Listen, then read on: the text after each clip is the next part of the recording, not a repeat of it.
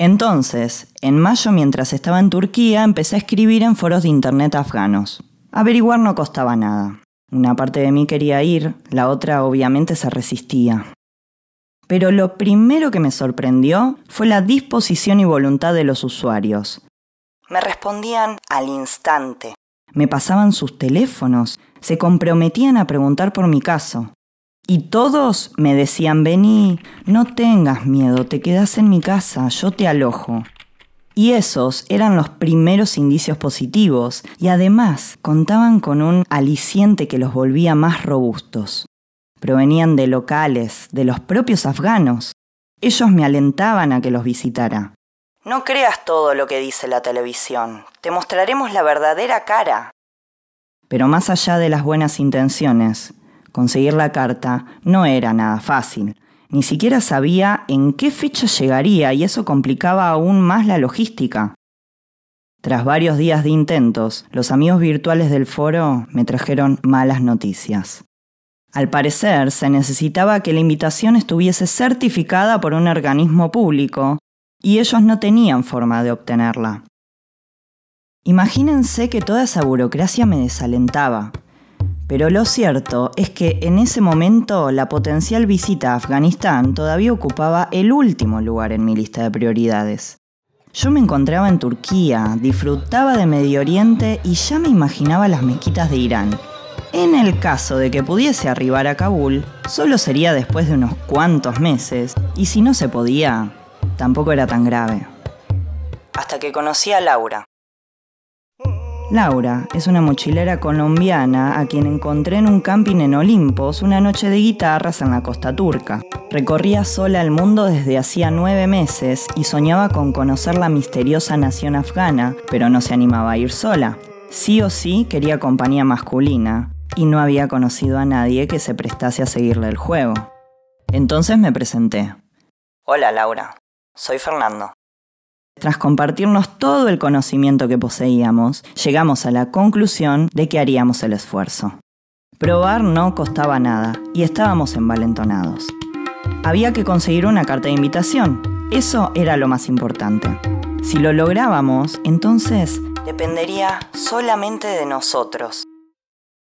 Los viajeros que andan con sus mochilas a cuestas durante un tiempo extenso, a merced de los vientos y los azares, saben que las compañías son fugaces y suelen obedecer solo a las coincidencias.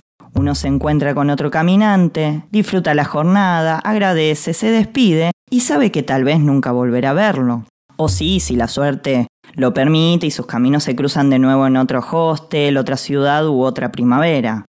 Pero lo cierto es que tras unos días juntos con Laura nos separamos después de agendar nuestros contactos. Si sabes de algo nuevo, por favor avísame. Y entonces, el inesperado mensaje llegó en Georgia, a fines de junio.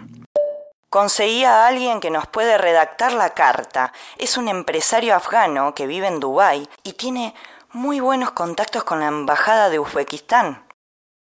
Ahora el dilema tomaba cuerpo. Dejaba de ser una pregunta retórica, un planteo inconsistente, un interrogante lanzado al aire. Si pudieras ir a Afganistán, ¿irías? Vamos para adelante. ¿Te parece encontrarnos para charlarlo? Le respondí. Tras analizar puntos equidistantes, llegamos a un acuerdo. Nos vemos la semana que viene en Mestia, el Cáucaso georgiano. Al otro jueves, la situación era la siguiente. Un argentino y una colombiana, atraídos por un proyecto del que todos se asustaban, discutían alternativas de viaje, costos y posibles trayectos en una cabaña de madera con mapas, papel y lápiz en mano mientras afuera caía un diluvio de proporciones bíblicas. El empresario me dijo que hará el intento de conseguir la carta, avisó ella. ¿Y cuánto tardaría? Probablemente un mes, tal vez un poco más. ¿Vos querés ir definitivamente? Le pregunté para cerciorarme de sus ganas y entusiasmo. Quiero forzar la situación hasta que tengamos que decidir. ¿Y vos? Tengo muchas ganas, pero tampoco estoy seguro. Afganistán aparecía cada vez más cercano en el horizonte geográfico y logístico. Existía la chance real de conseguir la bendita carta, pero como mínimo sucedería en 30 días. Laura y yo volvimos a separarnos. Ella quería conocer Asia Central y consiguió un pasaje de avión muy barato de Tiflis a Bishkek, capital de Kirguistán. En mi caso, debí repensar todo el itinerario.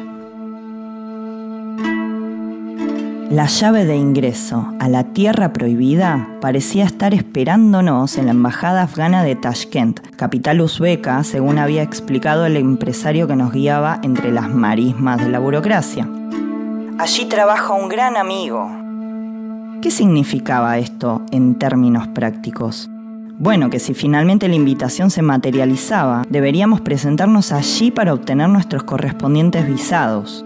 Y eso podía suceder en un mes. O sea, no te alejes mucho de la zona, Fernando, que tal vez de un día para otro te avisan que todo marcha bien y tenés que ir a buscar los papeles a Uzbekistán. Desmenucemos el término obtener un visado. Cuando uno quiere entrar a un país nuevo necesita que le sellen el pasaporte. Algunos países lo estampan al ingreso, pero para otros se debe conseguir un sello previo. Afganistán forma parte del segundo grupo. Si uno llega al aeropuerto de Kabul y no tiene la estampita necesaria, debería tomarse el avión de vuelta. Acceso denegado. Si ya la obtuvo, en cambio, la mostrará y se le abrirán las puertas. Para obtenerla debíamos ir a Uzbekistán y en la embajada afgana analizarían nuestra carta. Y si todo marchaba bien, nos proveerían de la anhelada clave. Entonces, de cara a esa posibilidad, cambié por enésima vez mi rumbo. La idea original era llegar a Irán tras recorrer el Cáucaso, pero todos me habían hablado tan bien de la nación persa que no quería conocerla apurado. La chance de tener que marcharme raudo porque una visa me esperaba en Uzbekistán no me convencía del todo. Por eso enfilé rumbo a Rusia. En el caso de recibir la esperada alerta desde Tashkent, no me quedaba muy lejos. Y Laura volvió a escribirme a principios de julio. Tenemos la carta.